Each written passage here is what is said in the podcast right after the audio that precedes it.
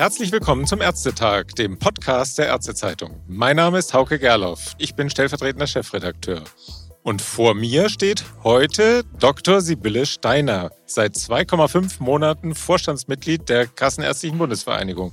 Anlass ist die KBV-Vertreterversammlung heute, die gerade zu Ende gegangen ist. Hallo, Frau Dr. Steiner. Hallo, grüße Sie, Herr Gerloff. Frau Dr. Steiner, welche Beschlüsse der KBVVV heute waren dem Vorstand am wichtigsten? Ja, das fragen Sie mich als diejenige, die ich seit, Sie haben es angesprochen, seit zehn Wochen auch für die Verantwortung trage für das Thema Digitalisierung in der KBV. Und insofern können Sie sich natürlich vorstellen, dass für mich die Beschlüsse zu den Digitalisierungsthemen sehr wichtig war. Also nehmen wir die Flexibilisierung der ärztlichen Leistungserbringung, das mobile Arbeiten für ähm, Kolleginnen und Kollegen und natürlich auch der Beschluss zur EPA. Und das sind dann auch Ihre Themen, die Sie persönlich dann gerne weiter verfolgen werden in der Ressortverteilung. Das sind auch die Themen, die ich gerne weiterverfolge. Ich bin in der KBV äh, verantwortlich für das Thema Digitalisierung, wobei man natürlich dazu sagen muss, Digitalisierung ist ja jetzt nicht mehr etwas, was man nur einem Ressort zuschreiben kann, sondern die Digitalisierung, glaube ich, zieht sich durch den gesamten medizinischen Versorgungsprozess. Und darum müssen wir natürlich auch innerhalb der KBV hier matrixorientiert denken und gut zusammenarbeiten und uns auch koordinieren. Das hatten Sie ja eben auch gesagt. Sie hatten gefordert, dass nicht über Technik diskutiert wird, sondern über medizinische Versorgungskonzepte. Was schwebt der KBV da ganz konkret vor? Dann nehmen Sie das Beispiel Ausweitung des telemedizinischen Leistungsangebots. Die, die Überlegung des äh, BMG zum Beispiel ist, diese 30 Prozent Begrenzung bei der Videosprechstunde aufzuheben. Aus unserer Sicht muss man nicht über diese 30 Prozent sprechen, sondern wir müssen darüber sprechen, wie können wir die Leistungserbringung flexibilisieren, wie kann man letztendlich ein Beratungsgespräch oder ein Gespräch über den Befund nach der ärztlichen Behandlung zum Beispiel in der Videosprechstunde erbringen. Und äh, gleichzeitig ist es natürlich aus unserer Sicht ganz wichtig, dass diese telemedizinischen Angebote immer an ein Versorgungsangebot vor Ort, also an die Versorgung der Patientinnen und Patienten in der Praxis angebunden sind, weil eins ist auch klar, natürlich bleibt die Versorgung in der Praxis selbst auch der Goldstandard, weil natürlich hat die Videosprechstunde auch ihre Grenzen. Also Sie können keine körperliche Untersuchung machen. Sie sehen den Patienten nicht, können ihn nicht untersuchen. Sie hat ihren Stellenwert, aber natürlich müssen wir so ein Angebot eben an die Versorgung vor Ort in den Praxen binden. Also keine rein telemedizinischen Versorgungszentren, die nichts anderes machen als Callcenter für Patienten? So ist es. Okay, Thema Patientenakte, da hatten Sie ja gesagt, das müsse zu einer vollautomatischen Befüllung der Patientenakte über die Praxissysteme, Praxisverwaltungssysteme kommen. Sind die Konzepte tatsächlich schon so weit, dass die das auch hinkriegen? Also bei der EPA, da ist ja das Ziel des BMG tatsächlich zu sagen, in zwei Jahren müssen 80 Prozent soll es eine Nutzungsquote von 80 Prozent geben.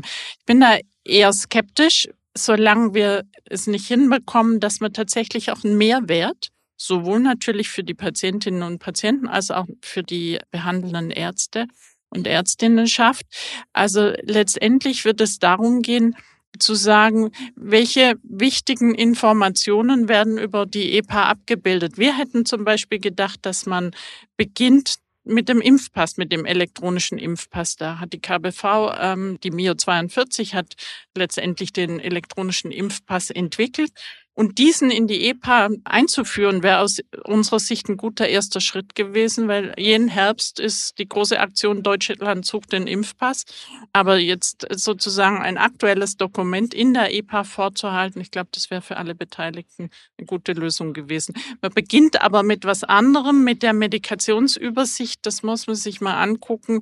Wir sind eigentlich eher der Meinung, dass man diesen äh, Medikationsplan, den wir ja schon länger in der Versorgung haben, dass dass man den weiterentwickelt, weil das ist eigentlich das, das äh, entscheidende Instrument. Da müssen Sie noch ein bisschen Lobbyarbeit bei der Frau Ozikowski und beim Bundesgesundheitsministerium machen wahrscheinlich, oder? Das, das tun wir. Wir bringen uns ein mit unseren Ideen und Vorstellungen und sagen natürlich auch aus unserer Sicht, was ist machbar und was halten wir nicht für den richtigen Weg. Stichwort TI-Pauschale, da geht es ja darum, wie wird das in Zukunft finanziert? Eine Pauschale jeden Monat statt der einzelnen Preise, äh, die erstattet werden. Wie weit sind Sie da? Der Bundesminister hat ja wohl den Ball wieder so ein bisschen zurück in Richtung Selbstverwaltung gespielt. Ja, das hören wir auch aus dem äh, Ministerium, aber man muss klar konstatieren, die Verhandlungen mit dem GKV-Spitzenverband sind gescheitert. Wir haben uns für eine kostendeckende Finanzierung der TI-Ausstattung und des Betriebs der TI eingesetzt. Der GKV-Spitzenverband hat eine andere Vorstellung, weil man möchte letztendlich dadurch, dass man die Preise oder die Erstattung unter den äh, aktuellen Marktpreise drückt, äh, will man sozusagen die Hersteller dazu bewegen, dass sie auch entsprechend bei den Preisen nachgeben. Diese Vorstellung teilt das BMG. Wir können die nicht nachvollziehen, weil äh, wir keinen Anbieterwettbewerb in diesem Markt nach wie vor nicht haben. Und wir haben auch schlechte Erfahrungen gemacht, muss man auch sagen. Es gab schon mal eine Pauschale, die unterhalb ähm, des Marktpreises festgelegt wurde. Und das hat die Hersteller überhaupt nicht bewegt, dann ihre Preise tatsächlich zu, zu senken. Insofern sind wir natürlich wie immer zu Gesprächen bereit, aber ich denke, an unserer Forderung, dass wir eine kostendeckende Finanzierung benötigen, wird sich nichts verändern. Mhm.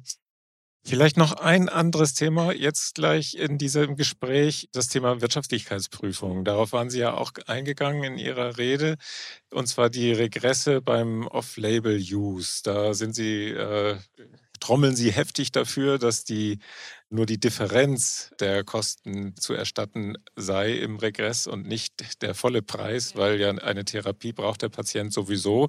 Das klingt ja eigentlich auch danach, das ist eine rationale Entscheidung eigentlich. Das haben Sie ja heute auch in der, gab es ja auch einen Beschluss dazu. Wie sehen Sie die Chancen, das durchzusetzen oder müssen Sie da doch auf das Gericht, auf das Bundessozialgericht bauen?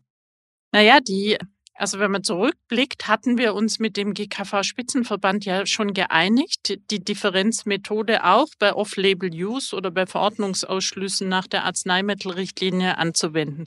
Dann hat der GKV-Spitzenverband diese Vereinbarung gekündigt bevor sie regional eigentlich umgesetzt war. Dann sind wir gemeinsam vor das Bundesschiedssamt. Ähm, der Schiedsamtsvorsitzende hat das Gesetz so ausgelegt, also nicht so weitreichend, wie wir die gesetzliche Vorschrift lesen.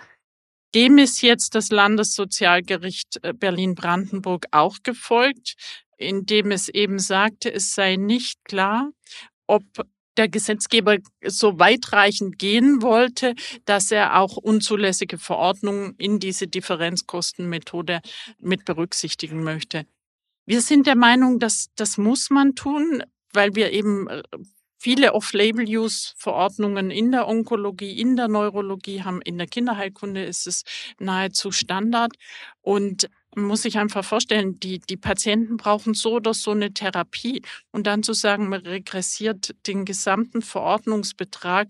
Äh, wir würden ja akzeptieren, wenn die Kasse dann sagen würde, es gibt ein zugelassenes, wirtschaftlicheres Präparat aus unserer Sicht und das hätte zuerst angewandt werden müssen, dass man dann auf diese Differenz geht. Und was uns besonders, ein Satz vielleicht noch, was uns besonders ärgert, ist, dass die Kassen natürlich äh, Einsparungen, die sie bei Off-Label-Use-Verordnungen realisieren können, dass sie diese gerne nehmen und dann eben keine Wirtschaftlichkeitsprüfung, keinen Einzelfallprüfungsantrag stellen. Das Beispiel ist zum Beispiel in der multiplen Sklerose haben wir mit Rituximab ein Arzneimittel, das im Off-Label angewandt werden würde. Wir haben eine zugelassene Substanz und die Krankenkassen haben überhaupt nichts gegen solche Off-Label-Anwendungen. Oder denken Sie an das äh, ganz früher an das Beispiel Avastin und Lucentis bei der Makula. Also so lang ist, so alt ist dieses Problem letztendlich schon. Und da sehen wir einfach, dass da mit äh, ungleichen Maßstäben letztendlich geurteilt wird. Ja, Frau Dr. Steiner, vielen Dank für das Gespräch viel Erfolg in Ihrem Amt im KWV-Vorstand und für die kommenden Jahre. und Sie haben viele dicke Bretter zu bohren, nicht nur in der Wirtschaftlichkeitsprüfung. Alles Gute für Sie. Vielen Dank auch von meiner Seite. Und ja, das ist richtig. Die Herausforderungen werden sicher nicht kleiner in den nächsten Jahren. Vielen Dank. Das ist sicher so. Vielen Dank auch fürs Zuhören und bis zum nächsten Ärztetag und dann vom echten deutschen Ärztetag. Tschüss.